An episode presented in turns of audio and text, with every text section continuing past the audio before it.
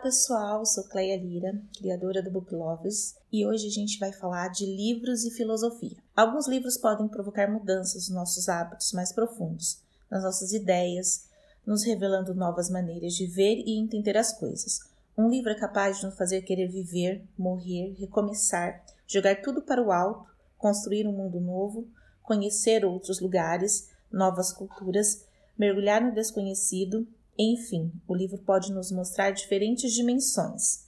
Não é à toa que o famoso escritor Jorge Luiz Borges não conseguia dormir senão rodeado de livros. A Biblioteca de Babel, famoso conto do escritor, faz do universo uma biblioteca, e logo no primeiro parágrafo deixa claro: o paraíso seria uma livraria. Foi pensando nos livros e na filosofia que convidei o professor de filosofia, Alexandro, para indicar alguns livros para quem gosta de ler mais sobre temas filosóficos. É um prazer, Alessandro, receber você aqui. Seja prazer, é bem-vindo. É, prazer é meu, Cleia. Eu fico muito contente com esse convite, né? E como nós é, somos amigos de longa data, de trabalho e pessoal, eu fico feliz e, e contente de estar participando do seu podcast. Ai, obrigada. Juntamente com seus não sei se o nome é telespectadores. Ouvintes. Ouvintes, melhor ouvintes. É, a gente começa com uma pergunta que vai deixar você um pouco na saia justa. O Mundo de Sofia é um livro que você indicaria para aqueles que gostariam de ter um contato inicial com a filosofia? Bem, eu indicaria, mas eu acho que. É, eu penso que, é, se eu não me engano, o autor é Jostein Gardner. É né, é um autor é, da Escandinávia, né, um professor de filosofia, e ele é, acaba utilizando uma, uma velha método dos filósofos de utilizarem vários é, gêneros textuais, como a missiva, a carta. Né? E, se você vê, você tem uh, Santo Agostinho, Epicuro, e vários outros autores que acabam educando o seu público através de cartas. E ele faz isso, ele ensina a história da filosofia para Sofia através né, desse modelo. Ah, no entanto, eu acho que é um livro, quando eu comecei a ler, eu achei bastante pesado para quem está iniciando. Então, ah, no decorrer do podcast, eu vou dar dicas de outras possíveis introduções contextos dos próprios autores, dos próprios filósofos, que eu acho interessante. Melhor, eu acho melhor você ler um texto filosófico relacionado à literatura. Entendi. Eu, eu também achei, quando eu li o livro de Sofia, eu li ele todo, mas eu achei ele maçante. Eu acho que eu entendi, porque muitas pessoas desistem do livro na metade, não querem ler, e aí acabam se decepcionando com a filosofia. Sim, eu também tive essa sensação.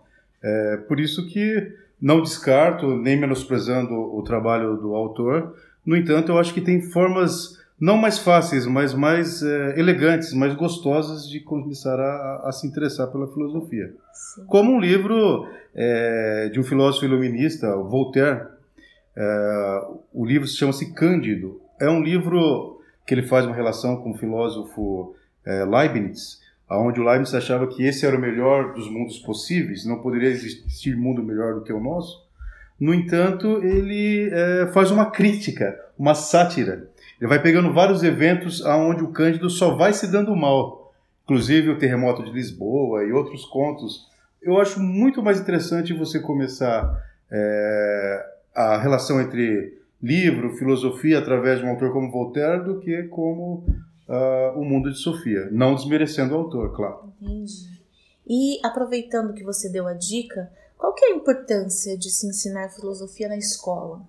É, eu acho que para uh, o mundo democrático, né, um mundo onde se valoriza a democracia, é, aonde você é, acaba valorizando a voz do outro, né, aonde você não tenha apenas um pensamento totalitário, uma sociedade onde é, é, para você existir, você não quer existir sozinho, você tem que ter o outro. A filosofia é uma, uma excelente ferramenta e uma excelente ferramenta é, de pensamento crítico.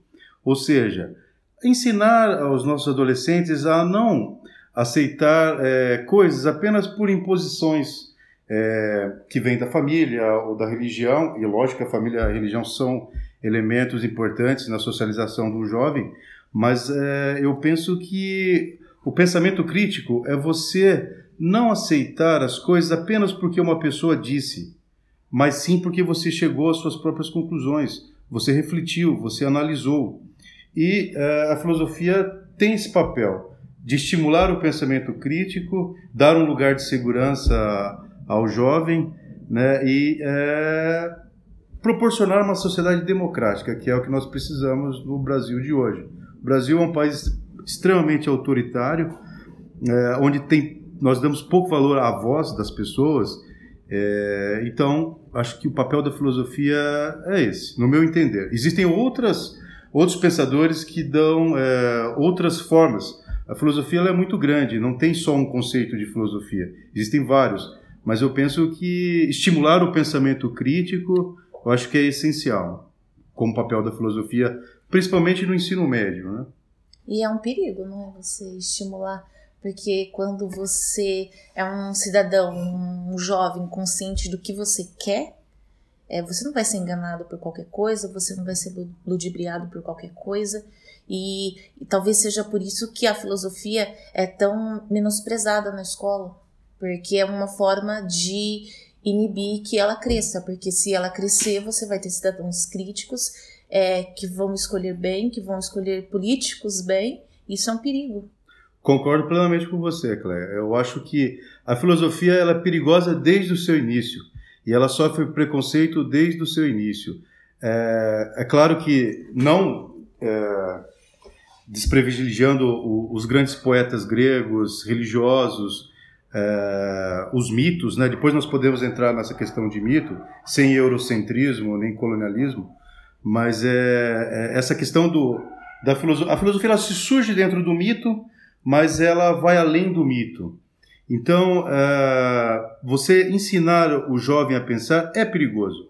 Sócrates, Tales, Tales de Mileto, é, a velha anedota de como é, Tales era matemático, astrônomo. Uma vez estava passando pela rua e olhando os céus, caiu de dentro, caiu dentro de um buraco. Passou uma pessoa e disse: Olha, esse daí é o filósofo.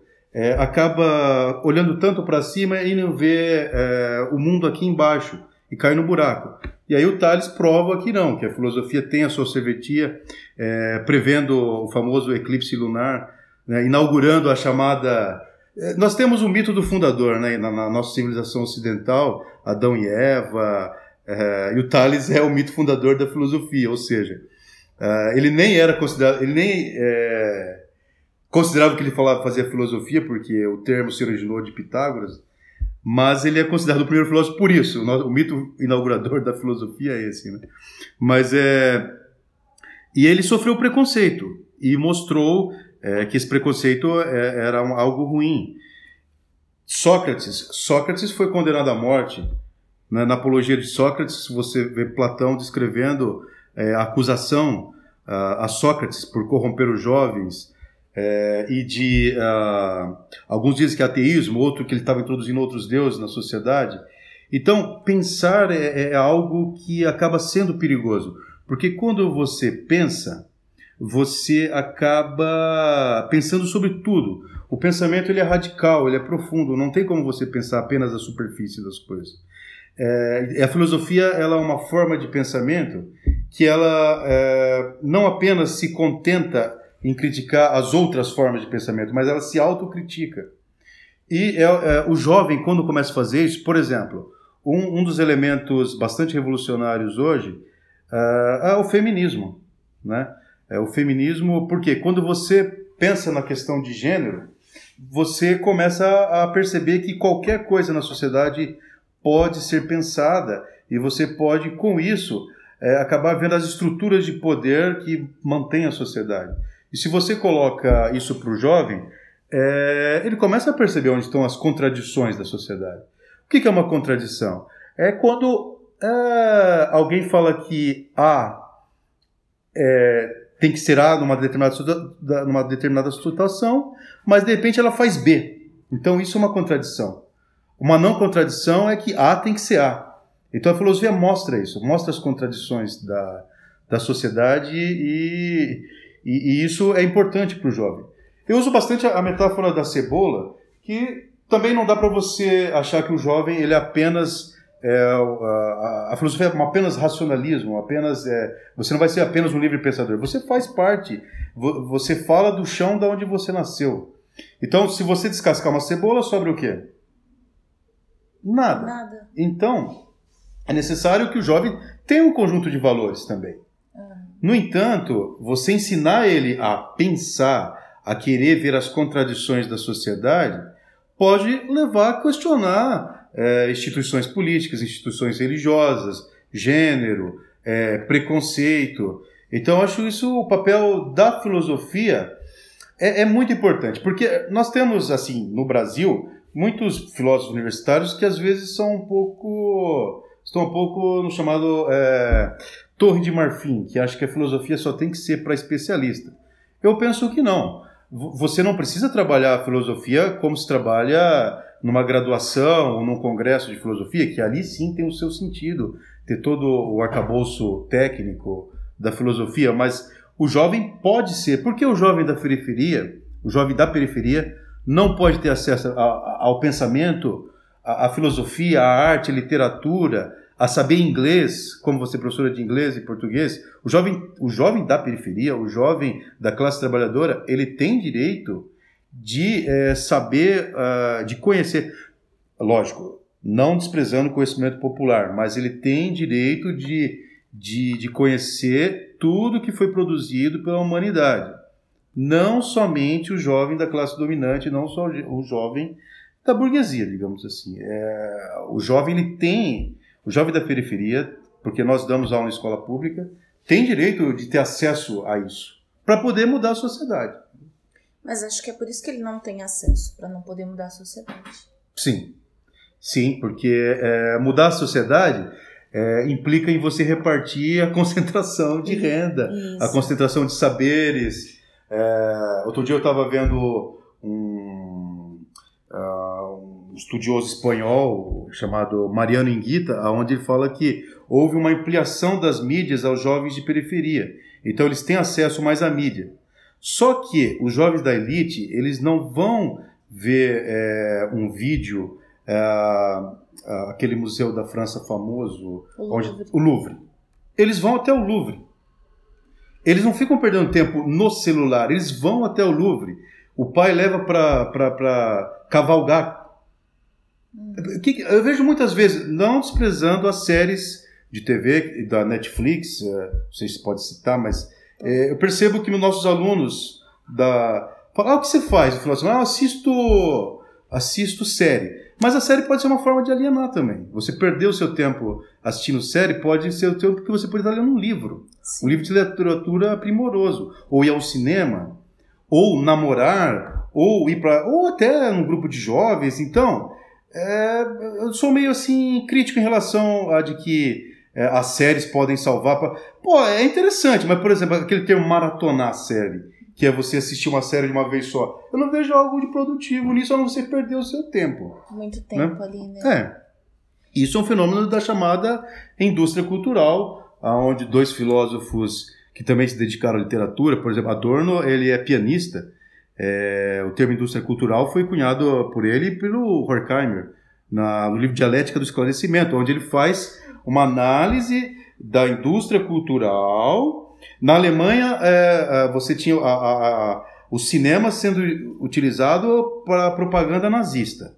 Nos Estados Unidos, você tem o cinema sendo utilizado para o Pato Donald, para vender mercadoria. Mas é, isso não quer dizer que isso seja crítico.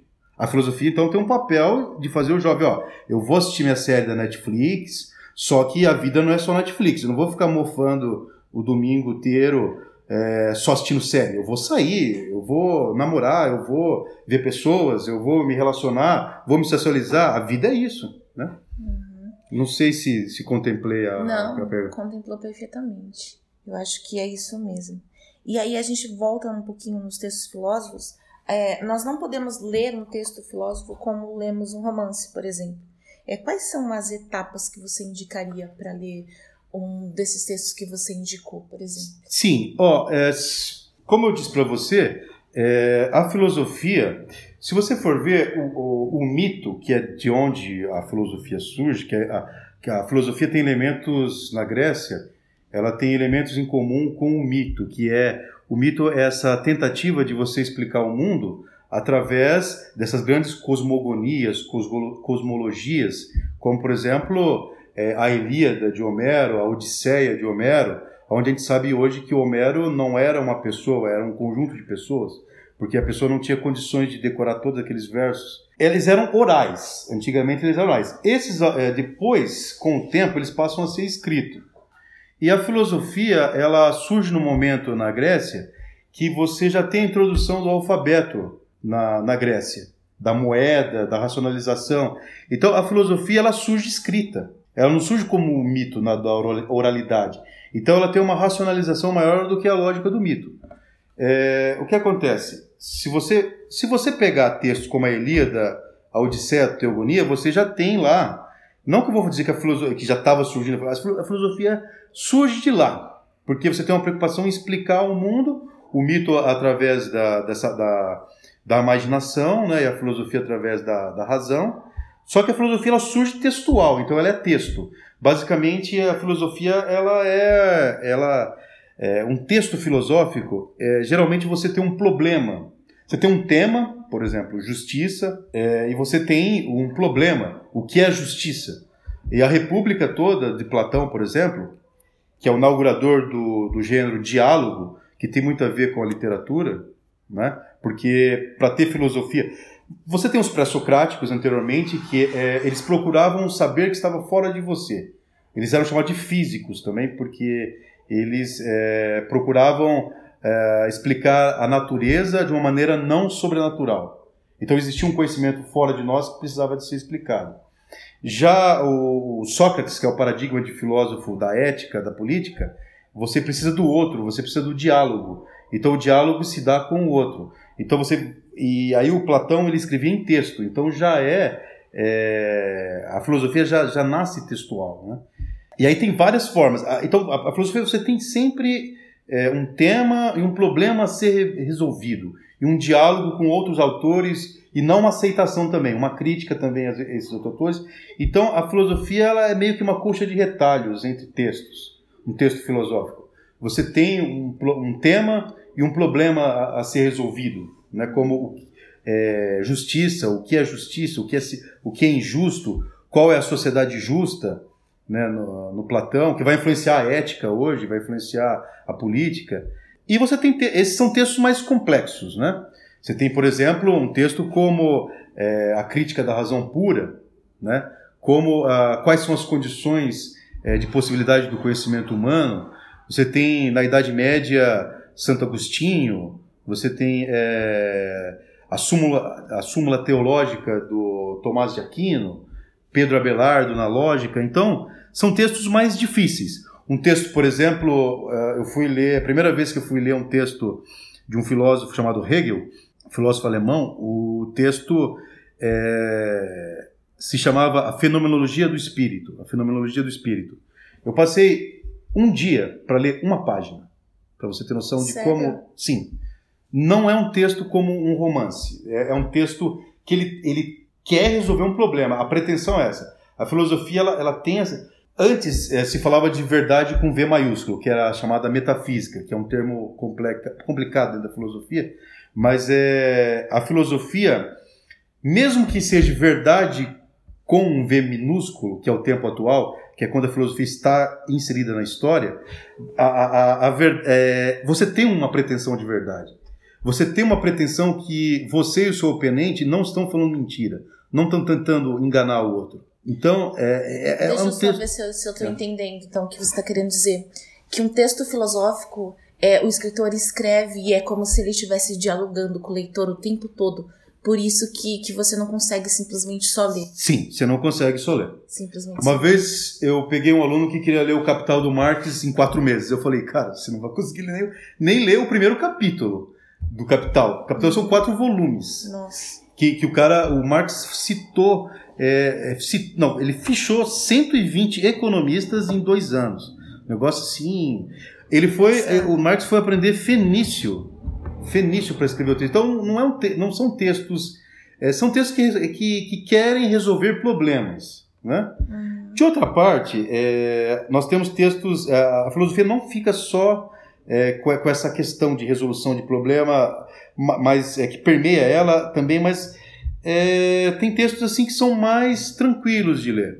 Por exemplo, se você pegar as Confissões de Santo Agostinho, ele inaugura o gênero autobiografia, onde Santo Agostinho ele era filósofo e só que ele se converte, a, sua, a Santa Mônica, que a mãe dele faz ele se converter, e ele acaba é, se convertendo ao cristianismo e, e, a autobiografia dele, as confissões, é uma forma de você dizer que ele estava errado. Ele fala coisas que ele era bispo de Hipona, é, que é uma cidade no norte da África, que ele era africano. Um dos grandes problemas é por causa do colonialismo europeu é você achar que a África não produziu autores intelectuais. Isso é um, é um encobrimento da África. Porque é, Santo Agostinho era africano, você tem é, é, várias. É, a cultura humana surge na África, você tem a civilização egípcia, você tem várias civilizações na África, você tem filosofia na África, então há um encobrimento da África, mas é, é Agostinho era africano. É, e, só que são textos o quê? São textos mais é, leves, que estão, não são, são textos que estão mais ligados ao que a gente entenderia como. O, o termo não é romance, mas é, é autobiografia. Você tem romance também, como a nova Heloísa do Rousseau. É um romance.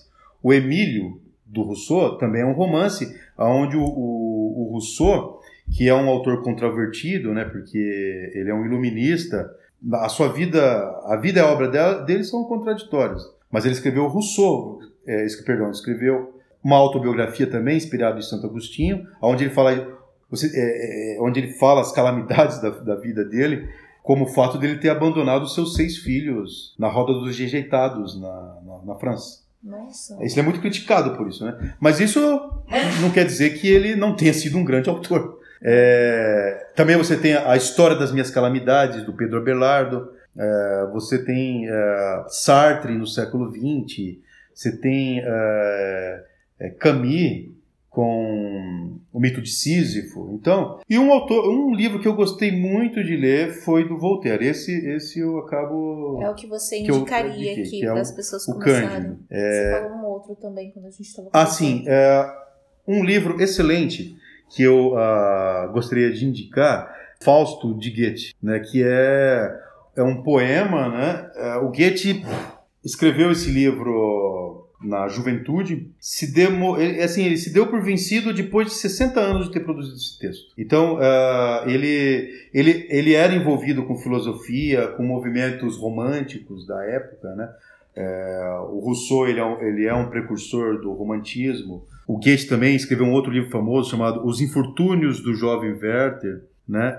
Uh, tem um outro também que eram, eram livros na Europa que era chamado de romance de formação. O Rousseau que inaugura isso, que é a questão de você pegar um indivíduo quando ele nasce, que ele achava que a formação não poderia ser só acadêmica, ela tinha que ser total. Então você pegava um indivíduo desde que ele nascesse e levava até o final da vida dele. Então o Emílio é uma forma disso. Agora eu não esque eu esqueci o outro romance de formação do Goethe, que ele também tem um romance de formação. Esse livro que você falou que levou 60 anos para escrever, quantas páginas tem? É um livro enorme? Eu não, não, um livro curto, que é um, então, é, é, um poema. É, é um, poema. poema. Eu acho que não passa de 100 em cento e poucas páginas. É. Mas é muito interessante porque tem ali o, o Fausto, ele é um senhor filósofo, cientista de meia idade, que entra em contradição como todo mundo. Por exemplo, eu já passei dessa idade.